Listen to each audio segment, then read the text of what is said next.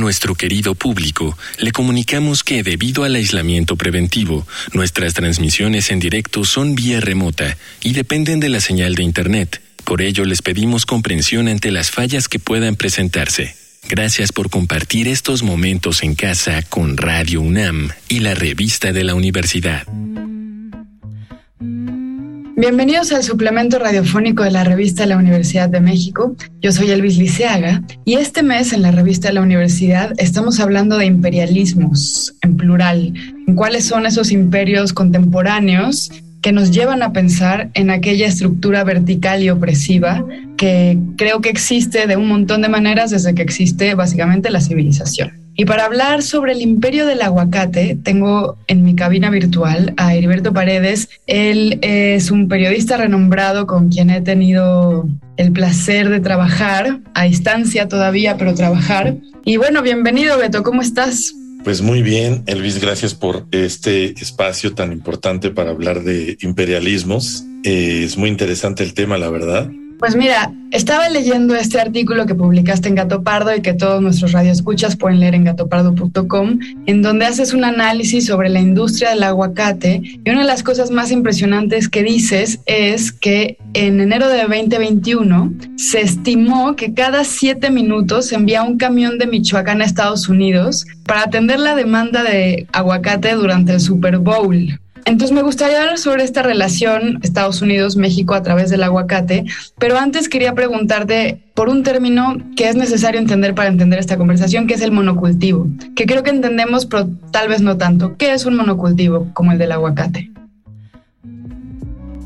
Bueno, el monocultivo tiene características muy específicas, es decir, es la producción, en este caso agrícola, de un solo producto en grandes extensiones de tierra el aguacate no comparte espacio con otros productos, como por ejemplo el maíz en la milpa, donde se puede sembrar calabaza, chile, frijol, hortalizas, eh, diversidad de quelites y se genera un ecosistema.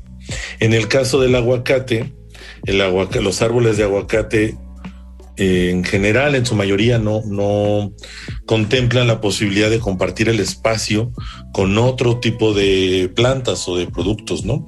Entonces, necesitan mucha agua, muchísima agua, y ese es un gran problema que está secando los mantos freáticos de Michoacán y del sur de Jalisco y Colima. Y entonces em, es muy demandante, ¿no? Tú tienes un solo producto establecido eh, casi al infinito por grandes extensiones de tierra. ¿Qué implica esto? Que el monocultivo eh, daña la tierra porque se hace normalmente de manera exhaustiva. Significa que cada año está produciendo aguacate sin parar. En el caso de Michoacán, las huertas de aguacate no tienen eh, tiempo de descanso. Entonces tienen, porque el aguacate tarda siete años en más o menos empezar a dar frutos desde que lo siembran hasta que empieza a crecer. Entonces tienen aguacates de ciertas edades, escalonados, para que todo el tiempo esté produciendo frutos.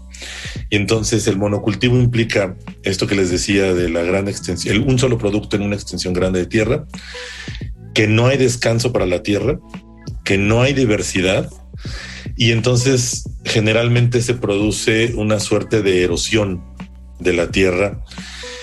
Muchas veces es irreparable cuando este procedimiento avanza a lo largo de muchos años. Eh, grandes monocultivos y famosos monocultivos en, América Latina está la soya. En, Brasil hay un, eh, o sea, digamos, casi la misma extensión de nuestro país, pero en Brasil está cubierta de soya.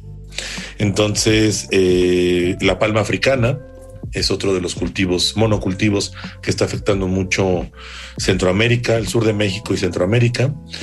Y en este caso el aguacate es un buen competidor y buen representante del monocultivo. Entonces, digamos, esa es la estructura básica que implica eh, producir un solo fruto, un solo árbol, en una extensión de tierra sin límite de tiempo.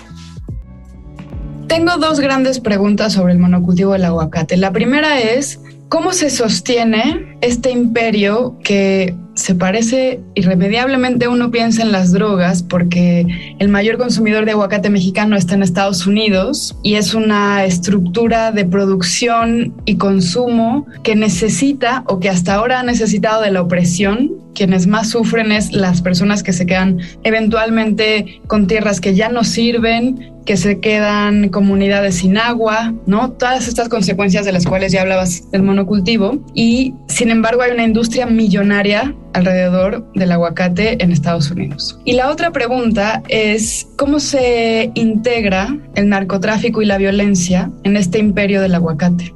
Pues mira, desafortunadamente el aguacate, digamos que es ahora, en su estado actual en la producción, como un hermano mediano, un hermano menor de la heroína. Entonces comparten mucho esta misma estructura en donde hay un producto de origen eh, agrícola producido exhaustivamente en amplias zonas de tierra que normalmente llevan estos elementos de uno, cumplir una demanda enorme de parte del mercado más grande de consumo, que sería en este caso Estados Unidos. En Estados Unidos existe una fiebre de consumo del aguacate desde em, el desayuno y todos los tiempos hasta la cena, hay grandes boutiques dedicadas solo a aguacate, como que es el producto de moda, ¿no? Es saludable, su grasa no tiene colesterol, en fin, hay un montón de cosas a favor del aguacate. Y entonces eso genera un mercado gigantesco que es igual o muy similar al de la heroína.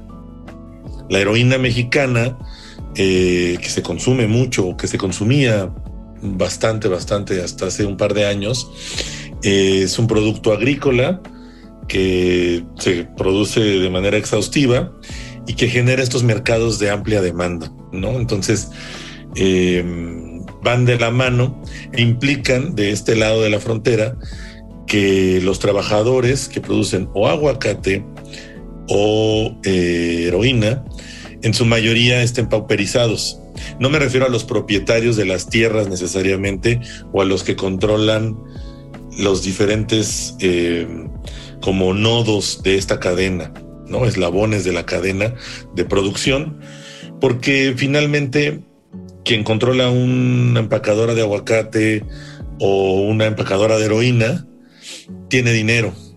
Es decir, son gente que tiene dinero para invertir, producir, mover, eh, comprar este, certificados de calidad para trasladar mercancía en trailers. O sea, como que tienen ese dinero, ¿no?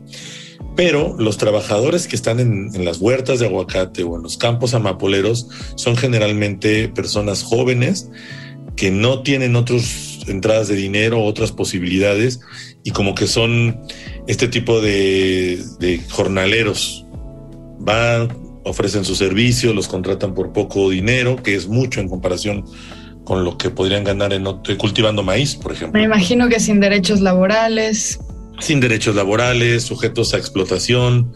Y entonces es la misma estructura. Tienes una gran masa de trabajadores agrícolas pauperizados, tienes una capa media de productores, de dueños de tierras, eh, violenta o no violentamente, pero son dueños de tierras y luego está toda la industria que certifica este producto, hablo del aguacate, no de la heroína, eh, que certifica la calidad de exportación, que le da una, un certificado, ¿no?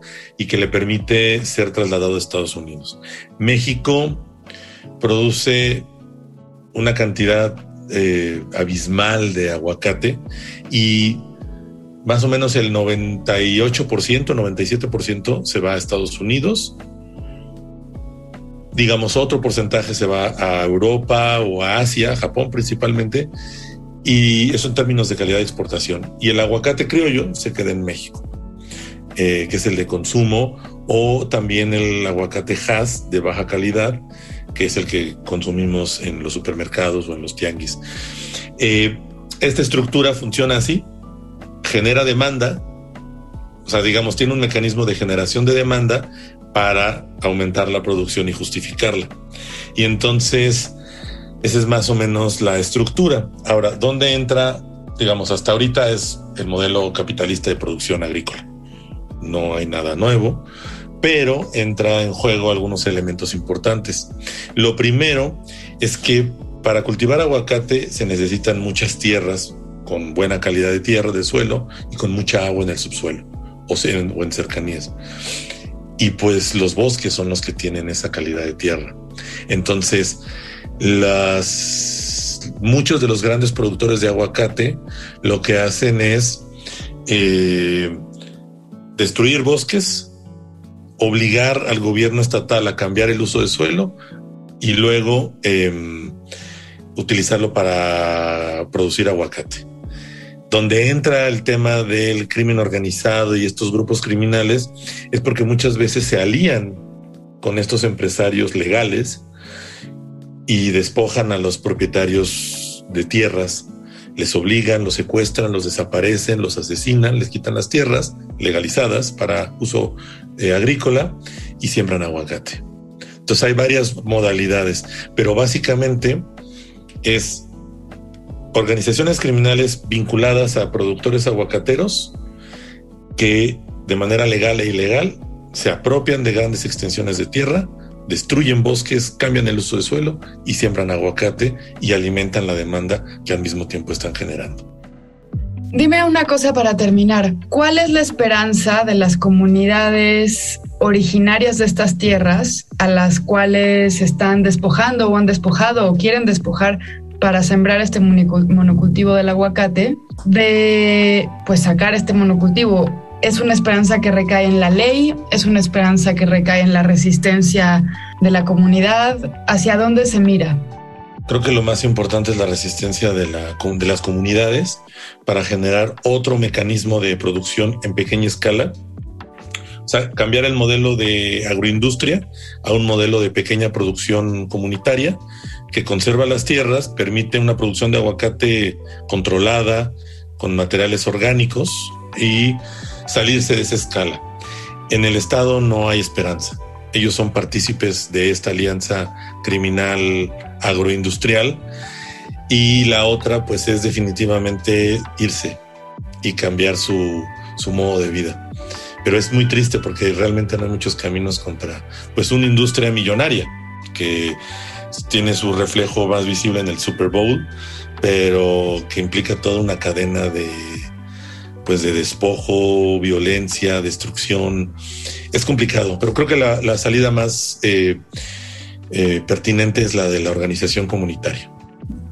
¿Y nosotros como consumidores qué responsabilidad tenemos? Pues creo que sería consumir de productores lo más locales que se pueda acceder, consumir mucho el aguacate criollo, no el has que venden en los supers o en los tianguis, es el de cáscara dura, el has, el de el criollo es el que tiene la cascarita delgada. Y también habituarse a no necesariamente querer aguacate todo el tiempo, todos los días, como si fuera automático. Respetar las temporadas y entender que hay que ir más allá de las modas para conservar eh, la riqueza cultural alimenticia y que eso implica también ciertas restricciones de nuestro consumo. Pues te agradezco mucho, Beto. No, al contrario, Luis, muchas gracias por el espacio y cualquier otra duda, ya sabes dónde encontrarme.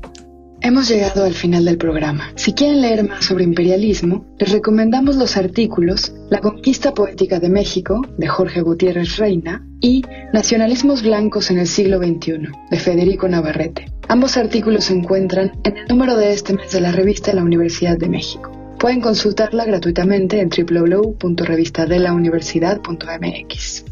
Y recuerden que pueden coleccionar nuestros números. Escriban a suscripciones arroba revistadelauniversidad.mx. En Twitter, en Facebook y en Instagram nos encuentran como arroba revista-unam. Y sobre este programa pueden escribirnos a arroba shubidubi. Gracias a Yael Baez y a Miguel Alvarado. Yo soy Elvis Liceaga. Hasta pronto.